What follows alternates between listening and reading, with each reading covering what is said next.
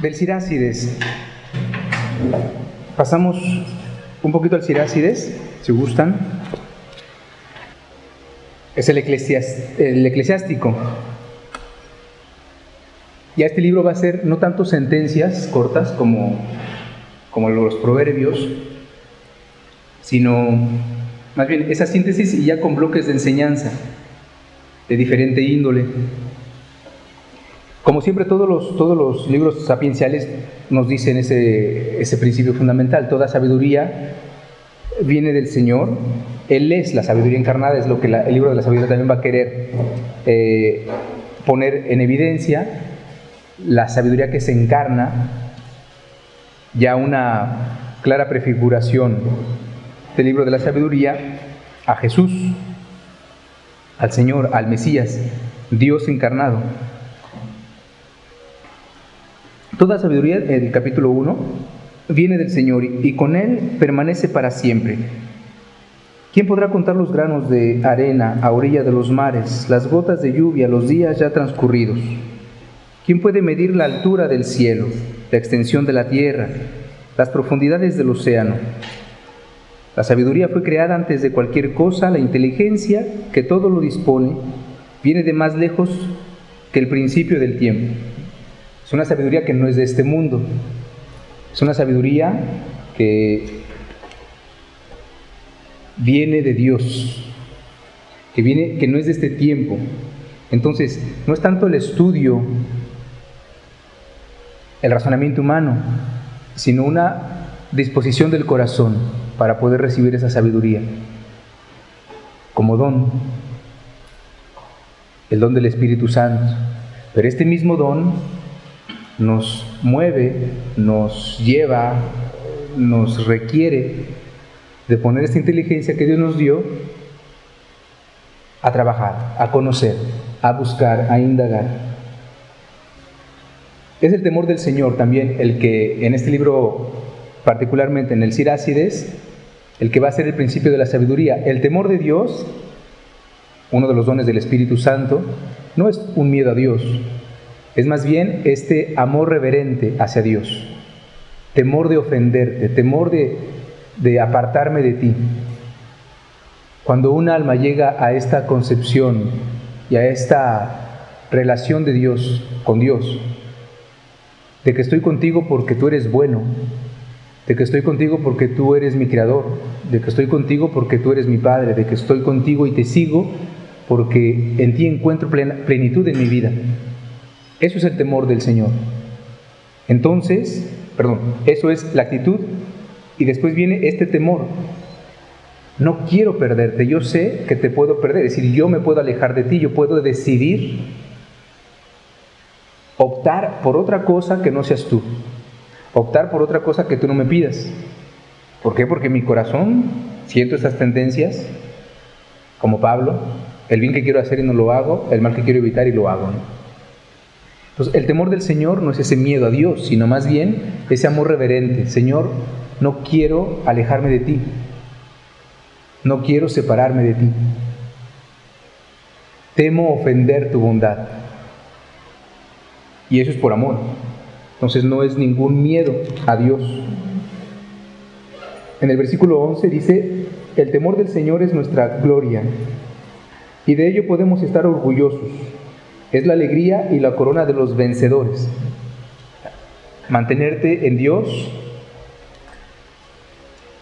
por amor. El temor del Señor regocija el corazón, da buen humor, alegra y da vida. Entonces, ahí vemos claramente que no es ningún miedo como tal. El miedo al contrario, te mantiene eh, apocado. No eres feliz, no eres libre, Dios no quiere que, evidentemente, que lo, que lo temamos. El temor viene del pecado, acuérdense, Adán y Eva, ¿no? Escuchan los pasos de Dios después del pecado y se esconden porque tienen miedo. El temor del Señor es exactamente lo inverso. Yo escucho los pasos de Dios y salgo a su encuentro. Yo busco ir al encuentro de Dios y temo un día tener ese mismo comportamiento que Adán, o sea, pecar y esconderme de Dios. Eso es lo que temo. ¿Por qué? Porque Dios es bueno. Todo acabará bien para el que teme al Señor, será bendito en el día de su muerte. El temor del Señor es el comienzo de la sabiduría. Porque si realmente temes a Dios, es decir, lo reconoces como, como fuente de toda bondad, de todo bien, no solamente temes apartarte de Él, ofenderlo, sino que ya eso es sabiduría por excelencia, es darle su lugar, tú estar sometido a Él. Principio de la sabiduría también, de la sabiduría humana, interesarte, cuidar el medio ambiente, por ejemplo. Porque hemos caído hoy en esta, en esta degradación de nuestro mundo a nivel ecológico, que hasta esta conciencia hemos perdido de la belleza de nuestro planeta, de la importancia de salvaguardar el, el medio ambiente, la naturaleza misma que Dios nos dio, de quererla conocer, de cuidarla. El principio de la sabiduría, ese temor del Señor, hace que florezca la paz y la buena salud. El Señor la, vio y la midió, dejó caer su lluvia de saber y de inteligencia. Los que tienen la sabiduría no pueden disimularla. El temor del Señor es la raíz de la sabiduría. Su ramaje se llama larga vida. La violencia, larga vida no es que no es longevidad humana, claro está. Es decir, es la vida eterna con Él, con Dios. Este mundo y la verdadera vida o la plenitud de la vida un día con Él. El hombre paciente, versículo 23, soportará todo el tiempo que sea necesario. Al final se le concederá la alegría. Los sufrimientos de esta vida, que pues están, hacen parte de ricos y pobres, chicos y grandes, blancos y negros, todos sufren. En este mundo, ¿quién no sufre? Todos sufrimos. Pero para quien teme al Señor, para quien se mantiene en esa sabiduría y que sabe también sacar provecho de hasta de las adversidades y de los sufrimientos, bien, esos sufrimientos un día sabemos bien que tendrán fin y vendrá esa alegría ya plena. La sabiduría guarda entre sus tesoros máximas de rico contenido, pero el pecador no se preocupa de las cosas de Dios. Lo mismo que nos decía ahorita el libro de la sabiduría. En un alma, en un alma más mal dispuesta, en un cuerpo donde habita el pecado, la sabiduría no puede entrar, no puede hacerse su amigo.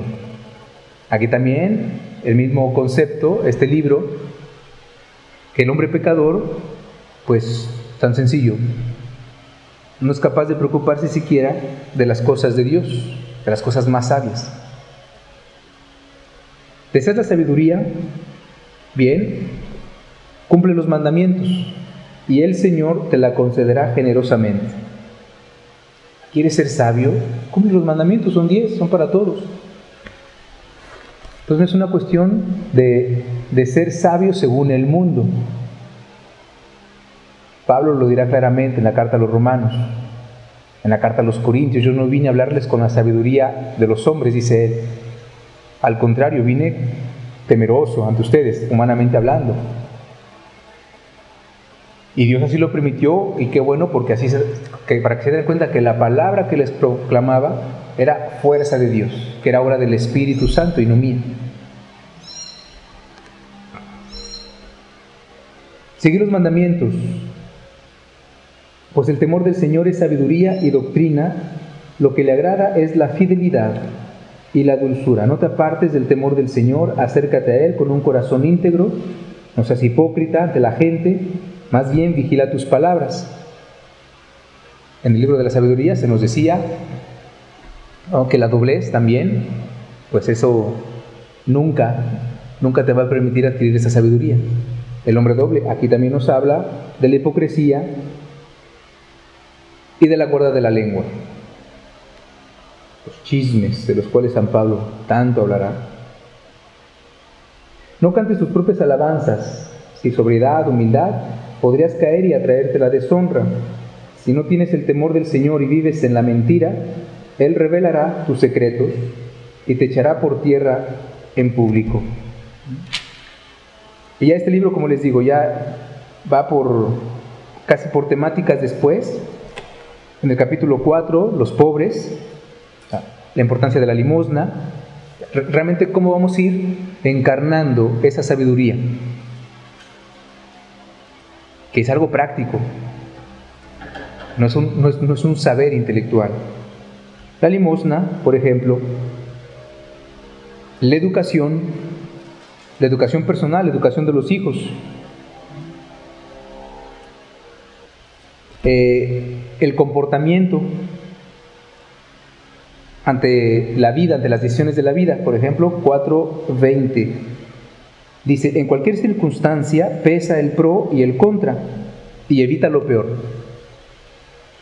Sabes si no te vas a encontrar una decisión en donde esto realmente es lo que lo mejor hacer.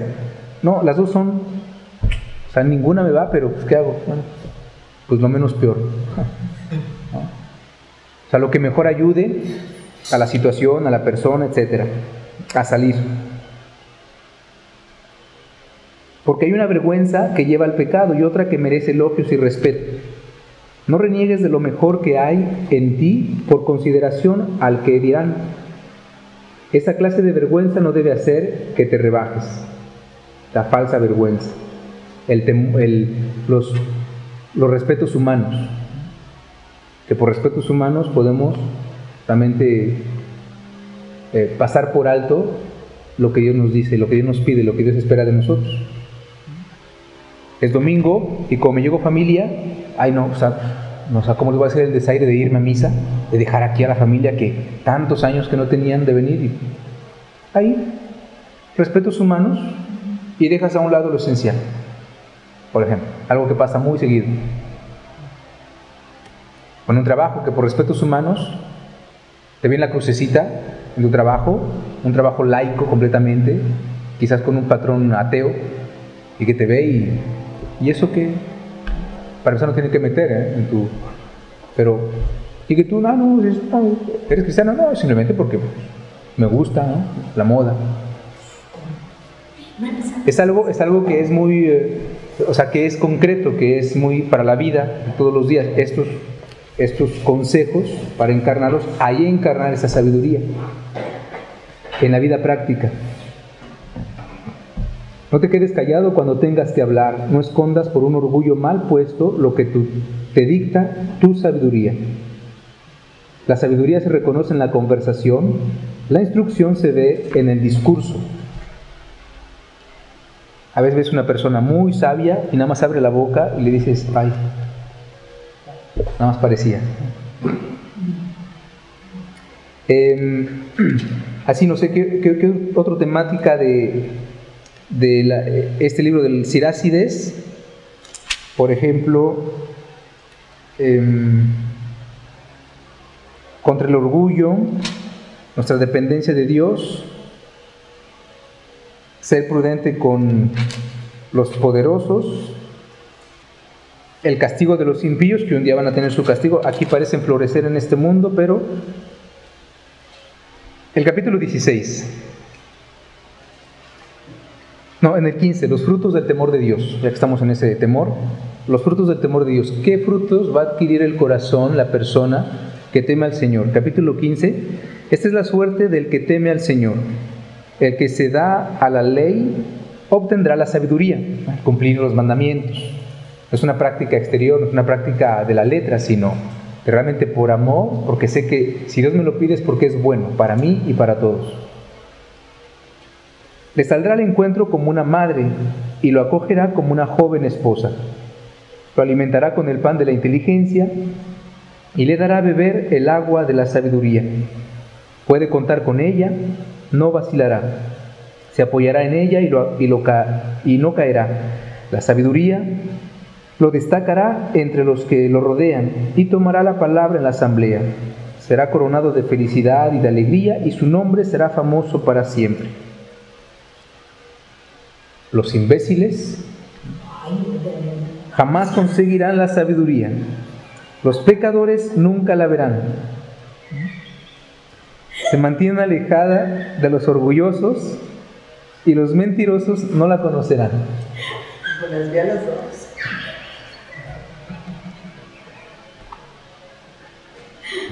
Padre, qué bárbaro. De nada vale la alabanza de la boca del pecador, pues ella no viene del Señor. Debe venir de un sabio porque entonces es el Señor quien lo inspira.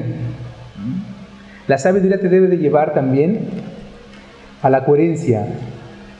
La verdadera responsabilidad es aquel que es coherente con sus actos y que asume las consecuencias también de sus actos. Que si la regaste, eres capaz de decir, chin, perdón, la regué, y te retractas. No digas, Dios me hizo pecar, porque Él no hace lo que odia. Estoy en el versículo 15 al final, 11, 15, 11. No digas, Dios me hizo pecar, porque Él no hace lo que odia. No digas, me hizo cometer un error, porque no necesita a un pecador. El Señor detesta el mal y de igual modo lo detestan los que temen al Señor. ¿eh? El temor del Señor siempre es eso. Es detestar el mal no porque Dios me va a castigar, no, porque amo a Dios, porque al contrario no quiero ofenderlo. Temo ofenderlo. Eso será terrible porque pues Él es tan bueno y yo puedo faltarle.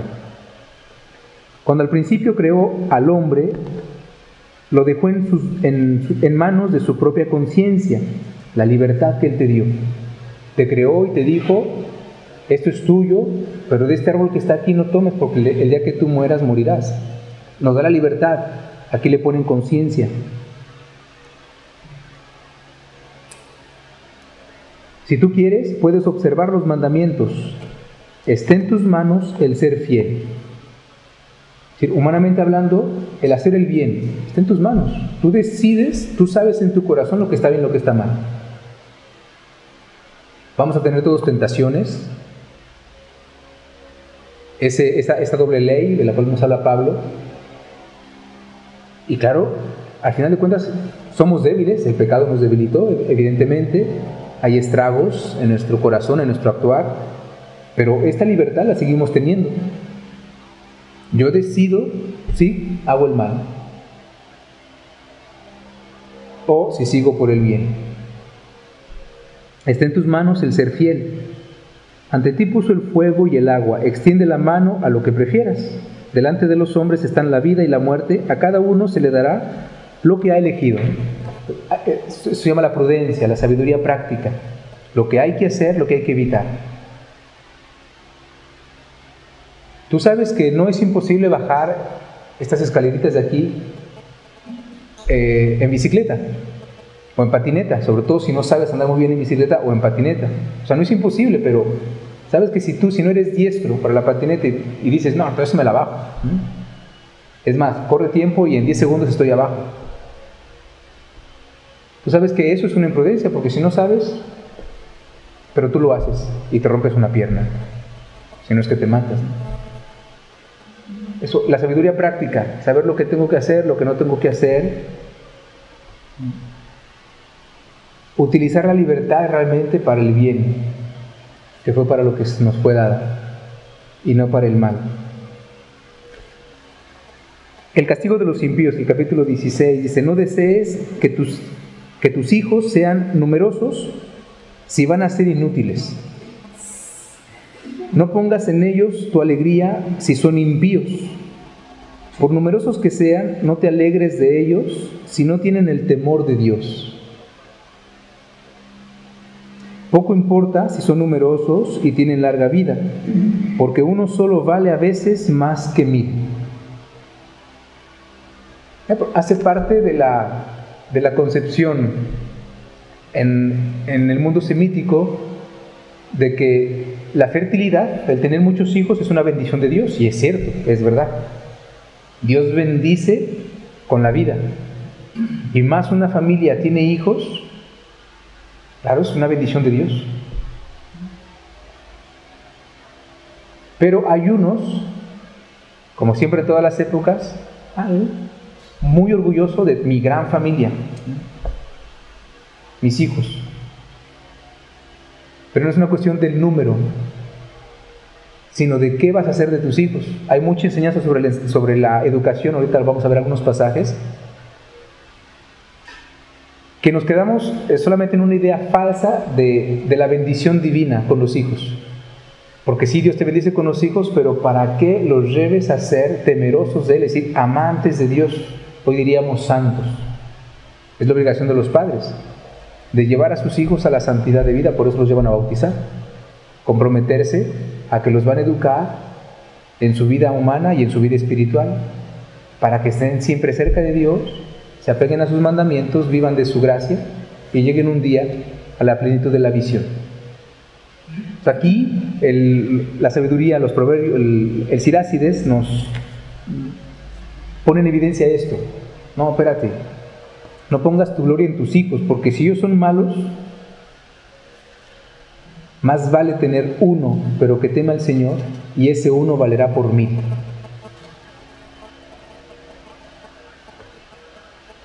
Basta con un hombre prudente para que prospere una ciudad, pero los malos, por más que se multipliquen, serán aniquilados. Con mis propios ojos he visto muchos ejemplos y me han contado algunos más impactantes todavía, dice el autor de este libro. Un pasaje que me parece importante, los chismes. Digo porque es un pecadillo muy recurrente. San Pablo dice que es grave, hasta podemos perder el cielo, lo dirán dos de sus cartas. En el capítulo 19 también nos, nos habla un poquito de, eh, pues sí, de la lengua. El apóstol Santiago en su carta, en que es el capítulo 5, es tremendo, ¿eh? está tremendo, con los pecados de la lengua. El que confía inmediatamente es un cabeza hueca. ¿En serio lo hizo? Sí, fíjate que la coma, fíjate que el hermano Toribio, en serio, tan sericito que se ve, ya te la creíste. Y a partir de ahí comienzas a verlo a partir de esa mirada chueca que ya el otro con su comentario te hizo. ¿En serio? Ya. Yo que pensé que los hermanos de San Juan. El que confía inmediatamente es un cabeza hueca. El que cede al pecado se hace daño a sí mismo. El que se complace en los chismes será condenado. Sirácides 19, versículo 6, 5. El que odia la charlatanería escapa del mal. No cuentes nunca lo que te han dicho y nunca tendrás que sufrir por ello. No cuentes nada a nadie, ni amigo ni enemigo. No lo digas a menos que tu silencio te haga culpable. Claro. Si tal dice, ¿sabes qué? Yo fui el que robé el, banco de aquí abajo.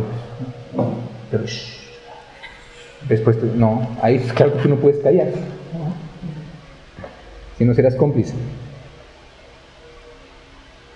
Te escucharán seguramente, pero después desconfiarán de ti y por último te, odiarán.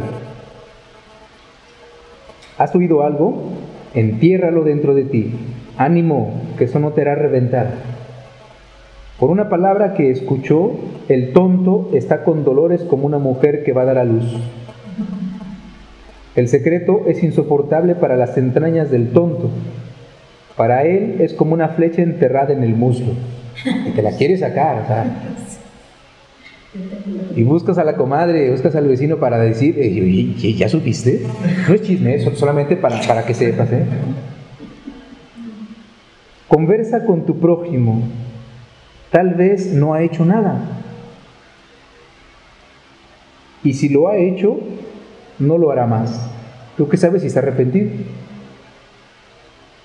Conversa con tu prójimo, tal vez no ha dicho nada y si lo ha dicho, no volverá a decirlo. Conversa con tu prójimo, porque a menudo no son más que calumnias. No creas todo lo que se cuenta. Sucede que uno resbala sin mala intención. ¿Quién no ha pecado nunca con su lengua, para empezar? Conversa con tu prójimo antes de llegar a las amenazas. Luego te atendrás a la ley del Altísimo. Versículo 29 de ese mismo capítulo, a un hombre se le reconoce a simple vista, en la cara se reconoce a un hombre responsable. La manera como un hombre se vista, su manera de reírse y de caminar revelan lo que es.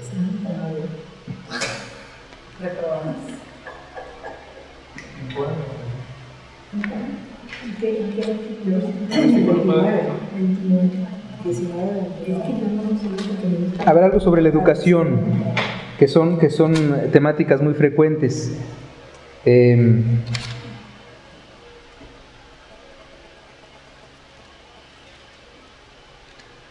sobre la educación de los hijos, por ejemplo, en el capítulo 30. Capítulo 30, hay varios, hay varios, en varios pasajes, algunos más cortos, otros más largos, como el 30.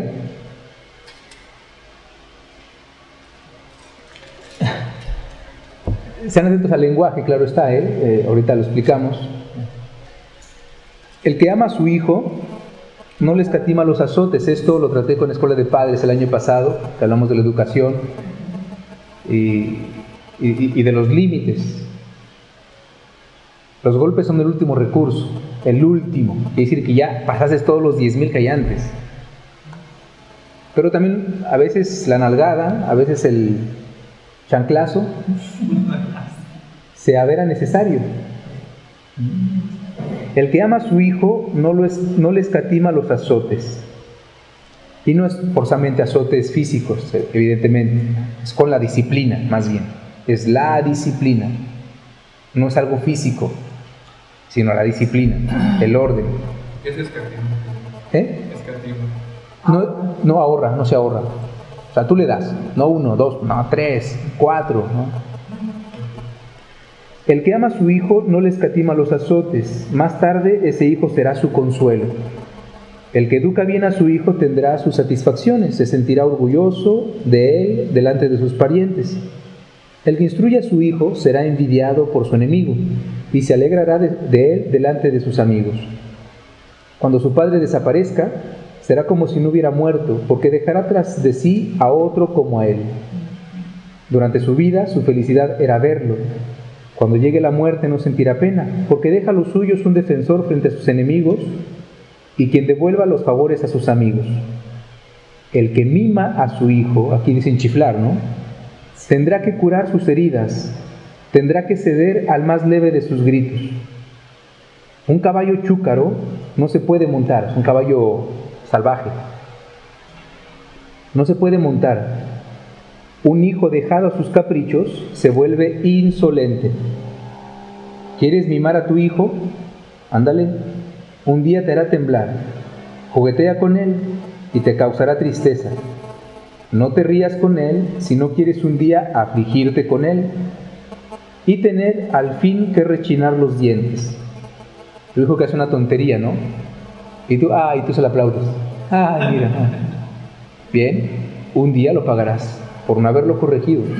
Si hizo una insolencia, si hizo algo que él lo ve como, ah, hasta me aplaudieron.